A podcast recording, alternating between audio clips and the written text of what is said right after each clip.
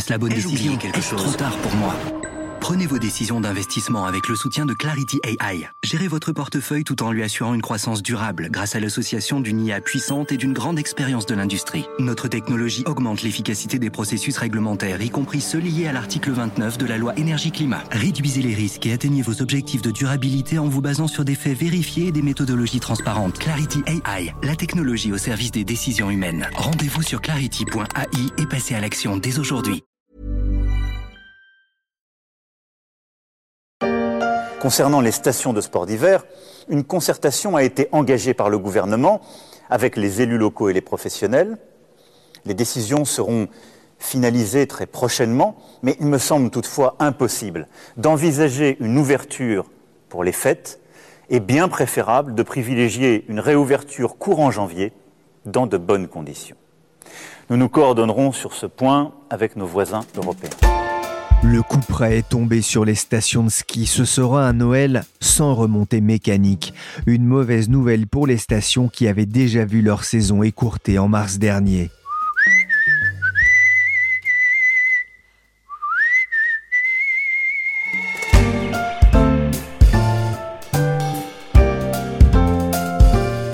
Je suis Pierrick Fay, vous écoutez La Story, le podcast d'actualité des échos. Et tout au long de la semaine, je vais vous faire vivre le drôle de Noël de professions chamboulées par le Covid-19. Aujourd'hui, j'ai enlevé mes après-ski et j'ai remis mes chaussons. Tu les as pas serrés Crochet par crochet. Là, ça, Voilà. va mieux. ça va mieux, là, déjà. Voilà. Et le dernier. Attends, bouge pas. Il est dur. Le cri de Nathalie Morin, alias Josiane Balasco, dans les bronzés fonds du ski, a dû résonner dans les montagnes à l'annonce de la fermeture des remontées mécaniques.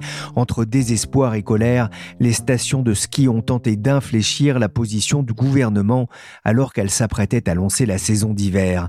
Un drôle de Noël en perspective pour les opérateurs des stations touristiques et pour tous ceux qui vivent du tourisme en montagne.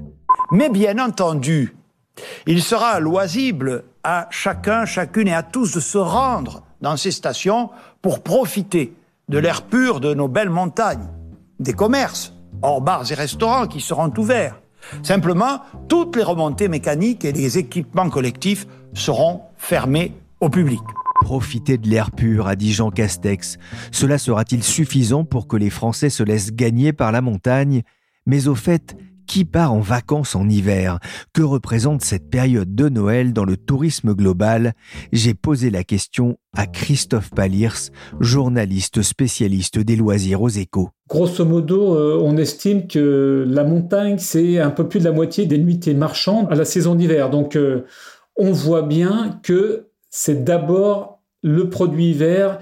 Et dans ce produit hiver, évidemment, il y a le produit ski qui reste un, marché de niche, hein, c'est clair, hein, d'une manière générale, mais qui est quand même euh, pas sans importance, et peut-être qu'on aura l'occasion de préciser, mais d'une manière générale, euh, le ski, euh, c'est environ 10 milliards d'euros de montant de dépenses euh, effectuées dans les 250 stations françaises. Alors, euh, vous allez me dire, euh, Christophe, quand même, 10 milliards, c'est pas rien. Alors, c'est vrai, Pierrick, mais d'un autre côté, quand on regarde l'ensemble du tourisme en France, euh, grosso modo, c'est quand même 180 milliards d'euros de, de recettes. hein. C'est colossal. Donc, le ski, c'est un marché de niche.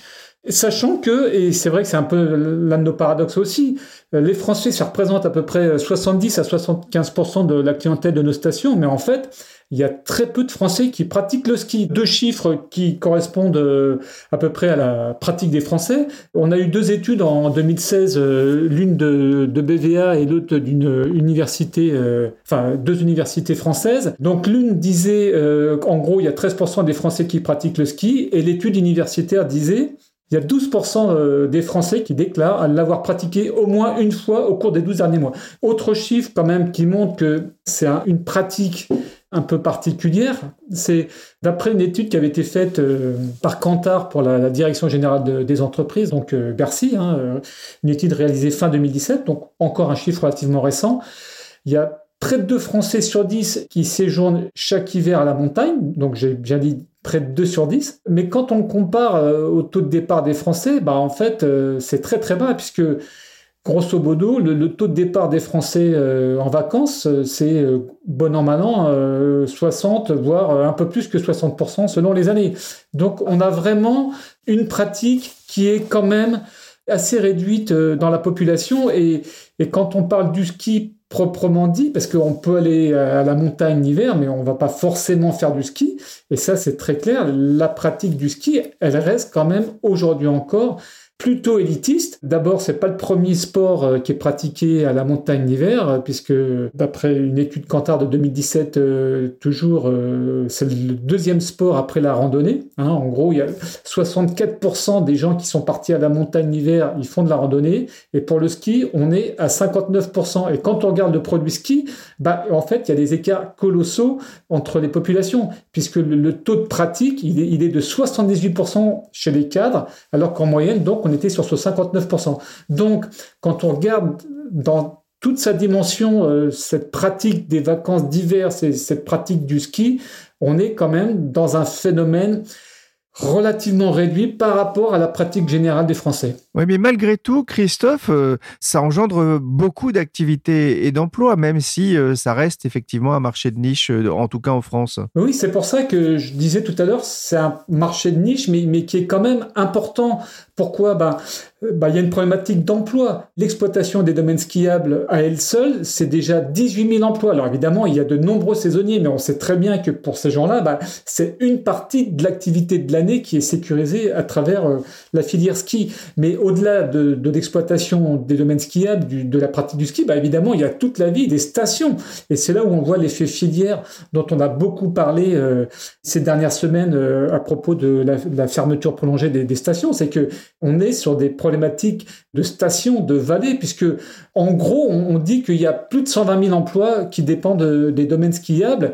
Et donc, il y a le sujet station, il y a le sujet vallée. Et quand on rentre dans les filières, bah, si je prends par exemple l'hôtellerie-restauration, bah derrière, euh, bah évidemment, il y a toute la problématique des fournisseurs. Et puis évidemment, euh, il y a les commerces et aussi euh, leurs fournisseurs. Il y a la problématique des transports. Donc, on est vraiment dans un écosystème extrêmement riche, extrêmement diversifié. Et puis, à cet écosystème s'ajoute une autre problématique qui est quand même extrêmement importante, c'est une problématique d'aménagement du territoire. Alors là, je ne parle pas de la problématique on a, on a défiguré la montagne ou pas. Je, parle vraiment en termes de réalité sociale, de réalité économique, de faire vivre la montagne d'une manière générale. L'État euh, vient en aide au, secteur. Qu'est-ce qui a été décidé? Alors, euh, c'était le, fameux engagement de, Jean Castex, hein, euh, qui est resté très ferme sur cette décision. C'est pas de remontée mécanique, mais des stations ouvertes. Évidemment, il faut tenir compte de, l'impact de la fermeture des remontées mécaniques. Et donc, globalement, il y a un plan à plusieurs volets qui a été calé. Il se chiffre à 400 millions d'euros. Et il y a trois grands volets. Le premier concerne directement les sociétés de remontée, mécanique, puisque bah, elles sont à l'arrêt quasiment. Hein. Donc on a un dispositif euh, ad hoc qui passe par la, prise en charge euh, des charges fixes des, sociétés, euh, qu'elles soient privées ou en régie publique, à hauteur de 70%. Il y a un deuxième volet très intéressant, soit parce qu'il est assez nouveau, c'est une aide à tous les commerces, y compris alimentaires, des stations, mais aussi des vallées, dans la mesure où les commerces en question dépendraient des stations. Et donc là, c'est un accès au au fonds de solidarité à, concurrence de 10 000 euros dans l'hypothèse d'une baisse de chiffre d'affaires euh, d'au moins 50%. Et ce dispositif-là, euh, pour les commerces, hein, je dis bien tous les commerces, ça concerne euh, plus de 12 000 entreprises hein, à peu près. Et puis après, il y, a, un volet qui est plus tourné vers les moniteurs de ski, hein, puisque évidemment, pas de skieurs, pas de cours, etc., ou, ou, pas d'accompagnement pour ceux qui prennent pas de cours, mais qui prennent un moniteur. Donc c'est l'accès au, fonds de solidarité, là encore, avec une compensation qui peut aller jusqu'à 10 000 euros ou qui correspond à, 20% du chiffre d'affaires euh, réalisé pour la même période euh, en 2019. Et puis il y a évidemment euh, le dispositif de chômage partiel à zéro charge qui a été confirmé et qui concerne tout le monde, donc aussi bien les remontées mécaniques que les commerces et, évidemment les saisonniers et puis euh, les, salariés euh, concernés des entreprises ou, commerces en question. On va partir tout droit dans la pente en étant bien sur l'avant de ses chaussures, ce qui est très très important. Et après, progressivement, Nous allons écarter les talons tout doucement en gardant les deux spatules l'une à côté de l'autre. Et bien sûr, toujours en gardant le sourire. Règle numéro 1. Pas sûr que Franck, moniteur de l'ESF qui expliquait ici la technique du chasse-neige, ait gardé le sourire. Certains auraient peut-être même besoin d'un verre de chasse-spleen avec modération à cause de ce virus qui s'installe sur la durée. J'ai une pensée particulière pour ceux qui vivent de la montagne. J'ai repensé en particulier à un épisode de la très belle série web Les patrons de PME face au Covid, à découvrir sur le site des échos. Emmanuel Graland avait interrogé Gaëtan Tiret. Il gère un établissement avec ses parents en Haute-Savoie. Bonjour Gaëtan Tiret. Bonjour. Vous gérez avec votre femme et vos parents la Croix de Savoie au Carrosse Mont Blanc. C'est ce qu'on peut appeler votre outil de travail? Bah Oui, la maison, elle existe depuis plus d'un demi-siècle. Alors euh, oui, effectivement, c'est notre outil de travail, c'est notre maison, c'est tout l'investissement des générations précédentes qui est euh, ici en fait. C'est un établissement hôtelier 4 étoiles, hein. il y a 28 chambres, hein, je crois, avec un restaurant euh, gastronomique, on va en reparler. la question qu'on peut vous poser aujourd'hui, c'est comment va le moral? Bah, Écoutez, il est comme ci, comme ça, il y a des jours avec des hauts et des jours avec des bas. Le plus problématique pour nous, c'est l'incertitude de ne jamais savoir quand est-ce qu'on va rouvrir et de pouvoir nous organiser et de pouvoir organiser aussi euh, bah, notre, euh, notre promotion et notre communication pour repartir lorsque le départ euh, nouveau sera annoncé. Mais comme on n'a pas de départ nouveau, bah, on attend quoi. Et vous aviez expliqué à mon collègue Emmanuel Graland que vous n'aviez mi-novembre aucune réservation. Un mois plus tard, qu'en est-il? Là, on doit avoir, euh, pour le jour de l'an, c'est une première, je pense qu'on doit avoir cinq chambres de réservées. Pour le jour de l'an, là, vous venez de les avoir, oui Oui, voilà, c'est cinq chambres. Alors, euh, cinq chambres de réservées, c'est pas beaucoup, mais c'est déjà mal par rapport à la situation. Bon, on se contente de ce qu'on a, hein, mais euh, ceci dit, il y a eu beaucoup de réservations, enfin, il y a quelques réservations le week-end dernier et qui ont été toutes arrêtées depuis le début de semaine où on annonçait que le Premier ministre allait parler dans la semaine, etc. etc. Donc, bah voilà, on attend les annonces qui ont été faites hier et donc euh, la reprise des réservations qui vont, on imagine en tout cas, reprendre ce week-end. Une petite précision s'impose. L'interview a été réalisée le 11 décembre, le jour de l'annonce par le gouvernement d'un plan de 400 millions d'euros pour soutenir les professionnels de la montagne. Mais fermeture des remontées mécaniques ne signifie pas forcément fermeture des stations. Gaëtan Tiré, votre hôtel sera donc ouvert? Alors en fait, nous, on ne sera pas fermé, on reste ouvert. On essaye de minorer les contraintes pour les clients, la meilleure des manières possibles pour que bah, le, séjour chez nous, en tout cas, il reste un, séjour agréable. Alors effectivement, on peut pas profiter des espaces communs, on peut pas profiter euh, de la restauration euh, traditionnellement. Maintenant, euh, on adapte des chambres où les clients peuvent se retrouver, des familles à cinq peuvent se retrouver dans la même chambre pour pouvoir bah, voilà, se restaurer et partager un moment convivial. Et puis ceci dit, la montagne l'hiver, bah, il n'y a pas que de faire du ski et d'être à l'hôtel, donc il y a plein de possibilités de partir à voilà prendre le grand air, faire du chien de traîneau, faire du ski de randonnée, du ski de fond, et donc on espère qu'il y ait du monde quand même. Vous parliez des, annonces, hein, et c'est vrai qu'il y en a eu beaucoup il y en a souvent. Jean Castex a évoqué euh, euh, envisager, je dis bien envisager, une réouverture des stations le 7 janvier. Ce serait déjà un soulagement? Ça va être un soulagement, euh, oui, parce que effectivement les, stations vont pouvoir rouvrir. Maintenant, les stations qui rouvrent sans les restaurants et les bars, ça me paraît quand même un petit peu compliqué et un petit peu quelque chose qui rebute les clients pour pouvoir en tout cas venir jusqu'à nous. Parce que comment on peut imaginer euh, aller au ski si on ne peut pas se restaurer ou manger une fondue ou manger un repas? Ça me paraît quand même compliqué. Mais après, effectivement, ça va faire revenir une certaine clientèle dans le village sur les remontées mécaniques, plutôt une clientèle de journée ou une clientèle qui sera en, résidence de tourisme ou en appartement et plus difficilement à l'hôtel en fait. Le secrétaire d'État euh, en charge du tourisme, Jean-Baptiste Lemoine, a aussi euh, annoncé un, plan de, soutien aux professionnels de la montagne, un plan de 400 millions euh, d'euros. C'est ce qu'il a annoncé lors d'une conférence de presse téléphonique. Qu'est-ce que vous en pensez? Je vais vous dire honnêtement, euh, les aides, c'est très bien. Aujourd'hui, nous, ce qu'on souhaite, c'est pas profiter des aides, c'est juste travailler. Juste qu'on nous laisse réouvrir notre outil de travail qui, depuis plus d'un demi-siècle, a jamais fermé. Donc, c'est quand même juste là le, principal de tout. Maintenant, il faut rappeler que les aides, effectivement, il y en a, mais elles sont conditionnées. Aujourd'hui, le gouvernement annonce, par exemple, euh, prendre en charge 20% de la perte de chiffre d'affaires, sauf qu'il oublie de mentionner dans ses communiqués qu'ils sont plafonnés quand même. Ils sont plafonnés à 100 000 euros de perte. Et donc, 20% de 100 000 euros, ça fait que 20 000 euros. Aujourd'hui, euh, c'est pas 20 000 euros qui que ça peut couvrir l'ensemble de nos charges fixes à nous. Donc c'est bien, c'est un départ effectivement. Maintenant, ça va pas à la hauteur de ce que nous on a besoin. Donc forcément, effectivement, la trésorerie s'égrène au fur et à mesure des jours. Noël, c'est un mois clé pour votre établissement? Noël et jour de l'an, c'est pour nous en 15 jours les plus grosses semaines qu'on fait dans l'année. Et donc c'est une perte sèche, enfin presque sèche pour vous en fait. Bah exactement, là sur la fermeture de Noël jour de l'an, c'est entre 80 et 90 000 euros de chiffre d'affaires ouais, perdu. Le premier confinement avait déjà mis un, coup d'arrêt à votre activité?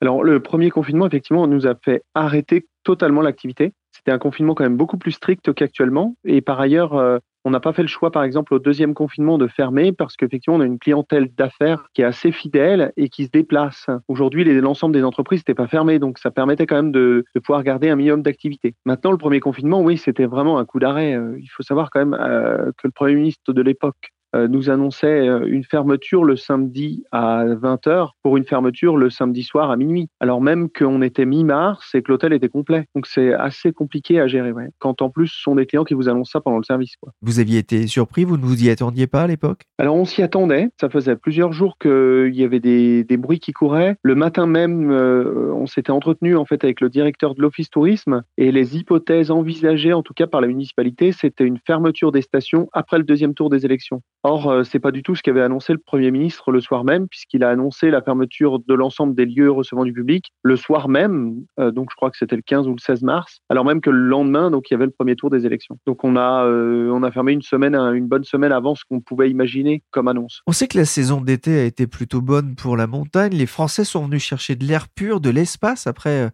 des semaines de confinement. Vous avez, vous, passé un bon été? On a passé un bon été dans la mesure où effectivement les gens se sont largement déplacés à la montagne.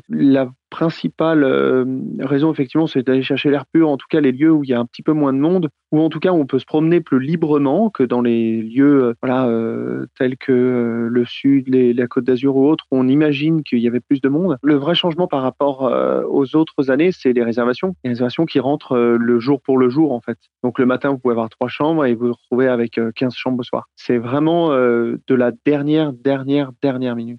Monsieur le Président, je vous fais une lettre que vous lirez peut-être si vous avez le temps. J'ai cru comprendre que vous aviez écrit à Emmanuel Macron Qu'est-ce que ça a donné? Il vous a répondu? Ben, Ça a donné qu'on n'a pas de réponse, en tout cas dans l'immédiat. Bon, à chaque fois qu'on a eu ce genre de démarche, on a toujours obtenu une réponse, parfois tardivement, mais on a toujours obtenu une réponse. Aujourd'hui, le vrai dialogue qu'on a avec le gouvernement, il est essentiellement euh, avec le député, qui est un député de la majorité ici, qui est Xavier Grosrand, avec qui on a des échanges cordiaux et en tout cas où on le sent à l'écoute. Alors après, entre l'écoute et la réalité, il y a des fois un, monde, mais effectivement, déjà on le sent à l'écoute de nos problématiques et euh, à même de remonter nos questions jusqu'au gouvernement après, il faut que le gouvernement donne des réponses et ça, c'est vraiment le plus compliqué. La montagne est tellement jolie quand on grandit auprès d'elle. Avec Edwige et Jean-Marc, vos parents, et Léonie, votre épouse, vous conjurez le sort en faisant de la cuisine de terroir. Vous vous êtes lancé dans la vente par correspondance? Effectivement, dès le premier confinement, on a démarré euh, tout de suite, euh, dès la fermeture, la vente à emporter. ce n'est pas une grande innovation, mais en tout cas, on a transformé parce que bah, on n'était pas adapté à ce genre de vente. Donc, on a commencé la vente à emporter le 17 mars dernier et on a poursuivi cette démarche toute la saison d'été. Donc, au deuxième confinement, on était prêt pour ce type de projet. La vraie demande a été euh, de nos clients qui sont les plus éloignés, qui veulent nous soutenir d'une manière ou d'une autre et qui parfois ont leurs habitudes, notamment à Noël et jour de l'an, chez nous. Et ça fait des fois plus de 15 ans que on, les voit au soir du réveillon, on passe tous nos réveillons ensemble. Et donc, euh, bah, ça va leur manquer. Et donc, on s'est dit qu'il fallait trouver une solution. Et la solution la plus simple, c'était de préparer ici dans nos cuisines et d'expédier le jour même chez eux par colis frais et de le recevoir le lendemain chez eux. Donc, effectivement, on a bon, un, petit peu travaillé sur euh, trouver le système pour envoyer au mieux, pour que ça reste au frais, pour que ça reste euh, aussi de qualité, parce qu'effectivement, on imagine les colis et, la manipulation de ces derniers. Donc, adapter les plats aussi, de manière à ce que ça arrive dans de bonnes conditions chez le client. Puis que bah, les gens puissent profiter de leur repas de fête, euh, bah, même si on n'est pas avec eux, même s'ils ne sont pas avec nous, bah, malgré tout, on aura trouvé un autre lien euh, cette année. Ouais, ça c'est important de garder le lien avec les clients pour plus tard, pour quand ça redémarrera Et au-delà de ça, effectivement, c'est important de garder le lien pour la, reprise, mais c'est aussi important pour le moral. Effectivement, euh, les clients qui nous envoient des petits messages. J'ai encore reçu euh, une carte euh, il y a deux jours. On a reçu cette petite carte avec tous nos encouragements. On pense à vous. On n'a pas pu venir cet été, mais on reviendra, etc., etc. Bah, ça fait chaud au cœur quand même de voir qu'il y a des gens qui bah, ne nous oublient pas et puis qui ont envie bah, de nous soutenir à leur manière. Alors, bah, certains ont acheté des bons de prépaiement, certains font des commandes, certains nous font des commandes de coffrets cadeaux. Enfin, on sent vraiment un élan, en tout cas derrière nous, et des gens qui ont bah, juste des fois un petit message, euh, m'envoient une photo sur mon portable. Tiens, on pense à vous, on est en train de boire une bière, machin. C'est- fort agréable de, voir le soutien des, clients derrière nous. Ça, c'est important aussi pour vos parents qui ne s'attendaient sans doute pas à, à supporter un- une telle épreuve? C'est important pour mes parents, pour mes grands-parents, euh, c'est important pour ma femme et moi, euh, effectivement, parce que ben, on se dit que ben, on se sent moins seul. On se sent pas enfermé tout seul dans notre petit village et dans notre hôtel. On sait que ben, il y a quand même des gens qui sont là pour nous soutenir. Alors ça fait pas tout, mais c'est déjà un- c'est déjà une belle chose quand même. Parce que vous, vous êtes un indépendant, hein, vous n'appartenez pas à une chaîne.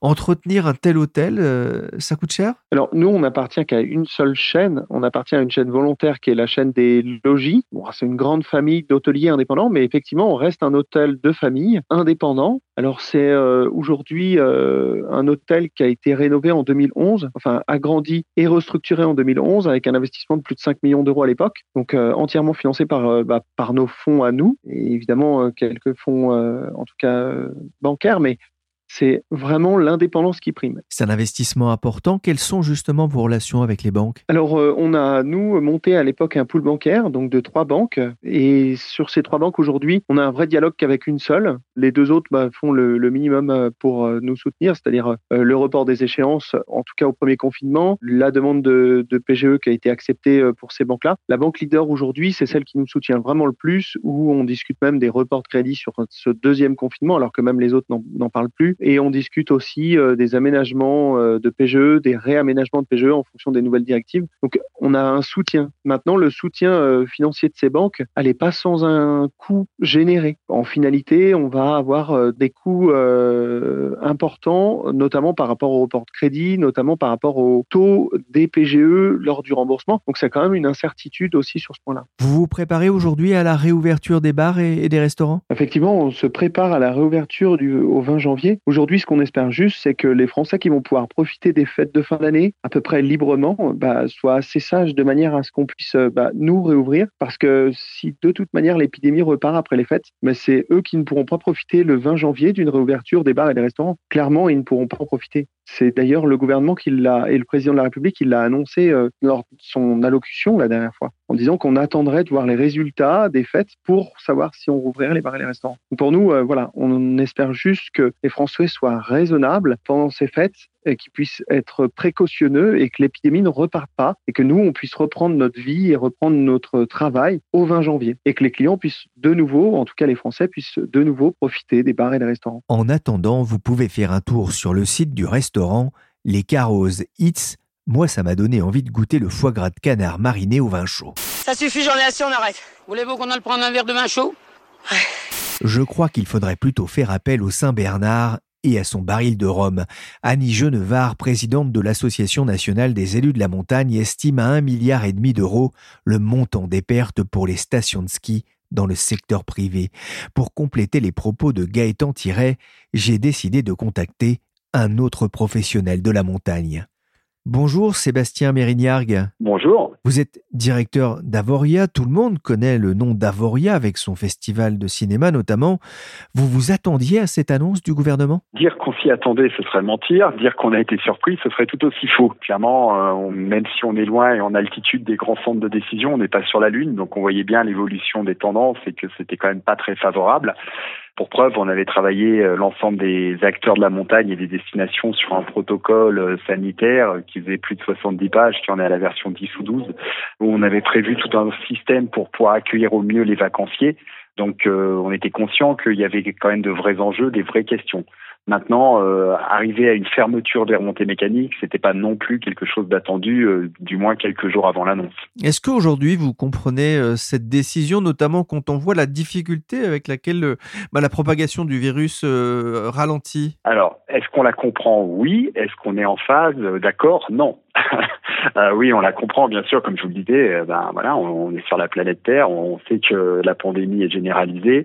On comprend bien la nécessité d'éviter les, gros mouvements de foule, le rassemblement sur des lieux et de, départ. Et ça, avec une station comme Avoria, c'est quasiment 20 000 personnes qui arrivent chaque week-end. Donc potentiel 40 000 personnes qui se croisent, sans parler des habitants et des saisonniers. Et il y a des stations qui sont encore bien plus grandes. Donc euh, ça, c'est un élément qu'on comprend. On comprend aussi la nécessité de préserver notre capacité hospitalière et donc la surcharge des traumatismes liés à la pratique euh, du ski et des différentes formes de glisse qui viendraient surcharger les hôpitaux de la région qui sont déjà passablement occupés. On comprend tout ça. Maintenant, encore une fois, on, avait largement travaillé. On pense qu'il y avait sans doute d'autres opportunités et d'autres moyens. C'est en ça qu'on n'est pas d'accord. maintenant, le comprendre, oui, et faire les vierges effarouchées, ce serait malhonnête de notre part. Avoria, de par son histoire et sa situation, c'est une station qui ne vit principalement que par le ski? Je dirais pas ça, puisque c'est quand même un concept qui a bientôt 60 ans maintenant et qui est vraiment particulier, puisque cette station qui est totalement piétonne ou skiable, c'est-à-dire qu'il n'y a pas de rue, il y a des calèches, il y a des piétons, il y a, des skieurs, euh, donc il y, a, une vie euh, qui, se passe en dehors de la pratique du ski, qui est sur le domaine un peu plus loin. Maintenant, c'est vrai aussi qu'on est à 1800 mètres d'altitude, que les conditions bah, sont un peu plus dures que quand vous êtes à 1000 mètres, et à partir de là, les gens, quand ils choisissent Savoria, c'est évidemment d'abord pour glisser. Après, ils choisissent notre destination pour son architecture typique, pour son côté piéton, pour différentes choses. Mais la, la motivation première euh, quand on vient dans une station d'altitude, c'est quand même la glisse pour la très grande majorité des vacanciers. La station sera ouverte? La station sera ouverte euh, autant qu'on peut et aussi bien qu'on peut en tenant compte des restrictions, des limites et des réglementations en vigueur. Mais oui, c'est euh, le parti pris qu'a fait Avoria il y a déjà maintenant 15 jours, 3 semaines, de dire bah ok, on va voir, on va voir ce qu'on peut faire, mais on va le faire au maximum. Euh, on est parfaitement conscient que la fréquentation va être beaucoup beaucoup plus basse qu'habituellement sur ces périodes, mais de se dire que les gens qui font l'effort de venir et de séjourner ici, ben, il est normal qu'on les soigne au mieux, j'allais dire. et ça paraît évident et logique. Il y a d'autres activités, même si, comme on vient de le dire, euh, la pratique de la glisse euh, alpine euh, bah, ne sera pas au rendez-vous. Il y a pas mal d'autres choses qui sont mises en place. Et donc, oui, on va être ouvert dans la mesure du possible, le mieux possible. Pas de ski, il n'y aura pas forcément non plus de, de, de restaurants ou de restauration ouverte, à part le, click and collect hein, dont on parle beaucoup en ce moment. comment est-ce qu'on s'adapte Qu'est-ce que vous, vous allez proposer aux, visiteurs? Ah bah, C'est clair que c'est adaptation, c'est un bon mot. Du moment. oui, évidemment, il n'y aura pas de terrasse, il n'y aura pas de bar, il n'y aura pas de restaurant. Donc c'est une vraie problématique. Alors euh, on a la chance sur Avoria d'avoir pas beaucoup de logements, d'appartements ou de chalets. Donc c'est vrai que ça permet aux gens d'être entre guillemets quasi autonomes et euh, de fonctionner avec les supérettes ou avec le click de collecte comme vous l'évoquez. Donc sur cette partie-là, ça fonctionne. C'est plus délicat pour les hôtels, évidemment, puisqu'ils ne peuvent pas faire de restauration et les chambres ne sont pas équipées pour faire son repas. Alors, faire commander une pizza et la manger au bord du lit, ça peut être drôle une fois, mais une semaine, quand on est en vacances avec sa petite famille, ça, le fait beaucoup moins. Donc, pour eux, c'est beaucoup plus compliqué. Euh, donc euh, là, la problématique euh, est variée. Ils ont des accords avec des restaurants pour faire livrer et autres. différentes choses sont mises en place et c'est de l'adaptation, comme vous venez de l'évoquer, avec tous les restaurateurs sur place euh, qui seront ouverts, qui imaginent des systèmes de livraison ou de, ou de plats emportés ou de menus spécifiques. Donc ça, c'est la première adaptation. Puis après, bah, il y a l'adaptation en termes d'activité et d'animation qui forcément est revue elle aussi, parce que au-delà du ski, on a quand même une limitation euh, drastique du nombre de personnes. Il ne peut pas y avoir de rassemblement de plus de six personnes. Donc on imagine bien que les spectacles de Noël, que euh, les feux d'artifice, que toutes les animations euh, peuvent pas se faire comme elles étaient prévues. Et donc on doit revoir tout ça pour euh, imaginer des petites cellules, une multiplicité de, de, pôles différents pour accueillir un maximum de monde, mais à chaque fois en toute petite quantité. Donc euh, c'est une gymnastique, c'est un nouvel exercice, euh, c'est un, un, petit peu à l'encontre de ce qu'on fait d'habitude, où quand on organise une animation, un événement, l'objectif c'est quand même de rassembler du monde. Là, on en organise beaucoup, en, avec peu de monde à chaque fois. Au moment où on enregistre, on a une dizaine de jours de, de Noël. Euh, vous avez fait le point sur, le, sur les réservations Ce ne sera pas une station déserte? Bien sûr qu'on a fait le point et c'est un indicateur qu'on suit, même s'il nous fait mal aux yeux. Alors, on va remettre les choses en perspective. Hein. Vous c'était votre question originelle. Il est évident que même avant les annonces de non-ouverture des stations, on était déjà sur l'ensemble de la montagne et Avoria est exactement dans ces clous-là. On était déjà quasiment un tiers de, réservations en moins, euh, on va dire début novembre, par rapport à une année normale. Ça s'expliquait euh, bah, notamment par les marchés étrangers Euh, sur Avoria, c'est presque un client sur deux qui est de nationalité étrangère. Et donc, avec toutes les restrictions qu'il y avait, les fermetures de frontières, les quarantaines et les incertitudes diverses et variées, on avait déjà perdu une grosse part. Et puis, on avait euh, les Français qui viennent traditionnellement, qui représentent un tout petit peu plus de la moitié des clients. Bah, eux se renseignaient. Alors, on avait une, euh, une prise d'information, qu'elle soit par téléphone, par mail, sur les réseaux sociaux, ISO par rapport aux années précédentes. On était au même niveau d'information. Là où ça pêchait, c'était sur la transformation en, réservation, où les gens évidemment attendaient de savoir ce qu'ils allaient pouvoir faire. Et le moins qu'on puisse dire, c'est qu'ils ont raison d'attendre, puisqu'il y a quand même eu de gros changements. Et à partir du moment où la fermeture a été annoncée, bah là, on est passé de moins 30% à, beaucoup plus. Là, au moment où on parle sur l'hiver, on, espère, en termes de réservation, moins 50%. Et sur la semaine de Noël, Nouvel An, là, les chiffres sont, sont bien plus bas encore. C'est du moins 65, moins 70%. Et les annulations sur les réservations qui avaient été prises ne sont pas encore toutes enregistrées. Donc, on va avoir une fréquentation de cette période euh, difficile encore à estimer, parce que bah, évidemment c'est une période que personne n'a jamais vécue dans ces circonstances-là, mais on pense qu'on va être à un quart de la fréquentation habituelle à peu près. Les vacances de Noël, c'est un moment toujours important dans, dans la saison? Ah bah oui, si on veut parler, alors je, vais casser un petit peu la magie de Noël, je vais vous parler de chiffres, mais si on parle de chiffres, euh, si on parle de, l'ouverture qui était prévue bah, le week-end dernier, donc euh, vendredi il y, a, trois jours maintenant, euh, jusqu'à la fin des vacances, pour une station comme Avoria, on parle de 20 à 25% du chiffre d'affaires annuel entre le début du 11 décembre, on va dire, jusqu'au 5 janvier. Donc évidemment que c'est une part importante de l'activité qui va être amputée, euh, pas totalement, mais en grande partie d'ores et déjà. Et c'est d'autant plus dommageable et difficile que ça succède à une fin de saison de l'année dernière qui a été arrêtée là aussi un mois et demi plus tôt que prévu et qui représentait à peu près 20% également de l'activité hivernale. Donc le cumul devient dur à vivre.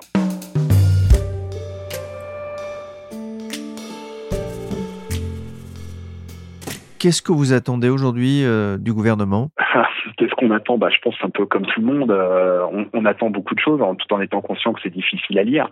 C'est vrai qu'aujourd'hui, on a une perspective qui nous a été donnée au 7 janvier, qui n'est pas une garantie absolue, mais euh, une hypothèse de travail sur laquelle nous travaillons tous pour l'ouverture des remontées qui viendrait, entre guillemets, bah, continuer et reprendre le cours normal, puisque la majorité ou quasi-totalité des stations seront ouvertes comme je vous l'expliquais, euh, dans, dans, les limites des normes actuelles, mais seront déjà ouvertes et remettre l'activité glisse, c'est évident que euh, c'est un coup de boost monstrueux.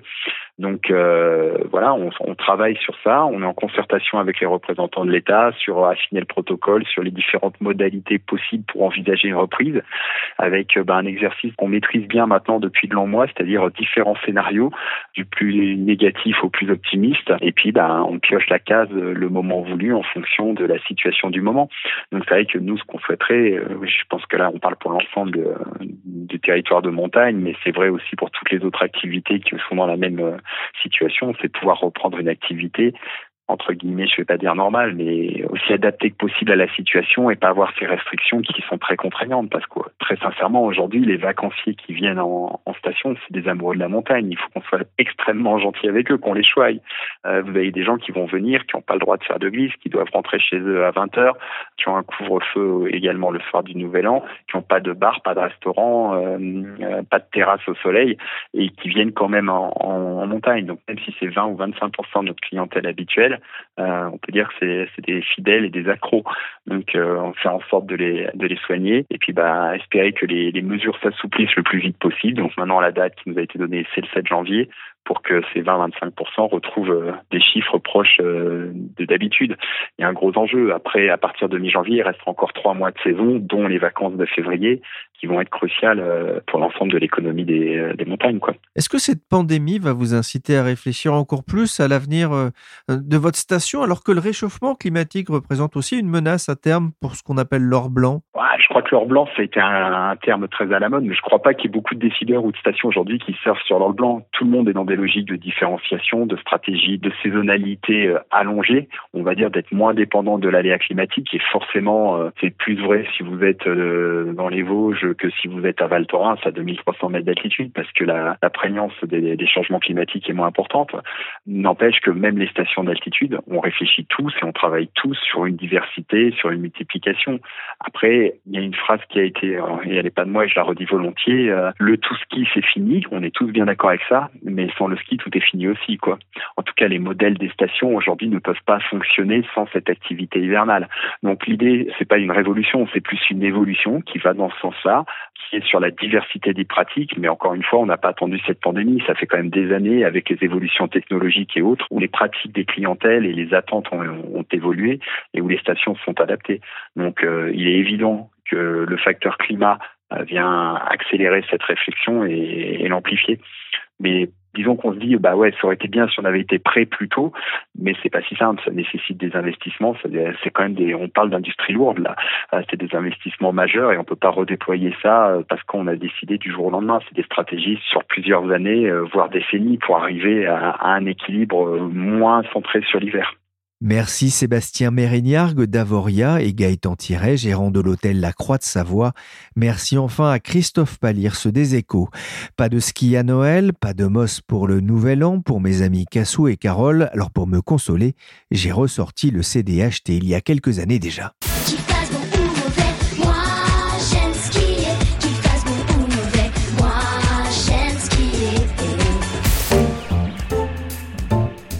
La story, le podcast d'actualité des échos, s'est terminé pour aujourd'hui. L'émission a été fartée par Willy Gann, chargé de production d'édition et de la raclette Michel Varnet. Demain, on quittera les cimes dans la story pour des vacances plus au soleil. On ira voir notamment comment ça se passe en Guadeloupe. Vous pouvez nous suivre sur toutes les applications de téléchargement et de streaming de podcasts. N'hésitez pas à vous abonner et à partager vos émissions préférées. Pour l'information en temps réel, rendez-vous sur leséchos.fr.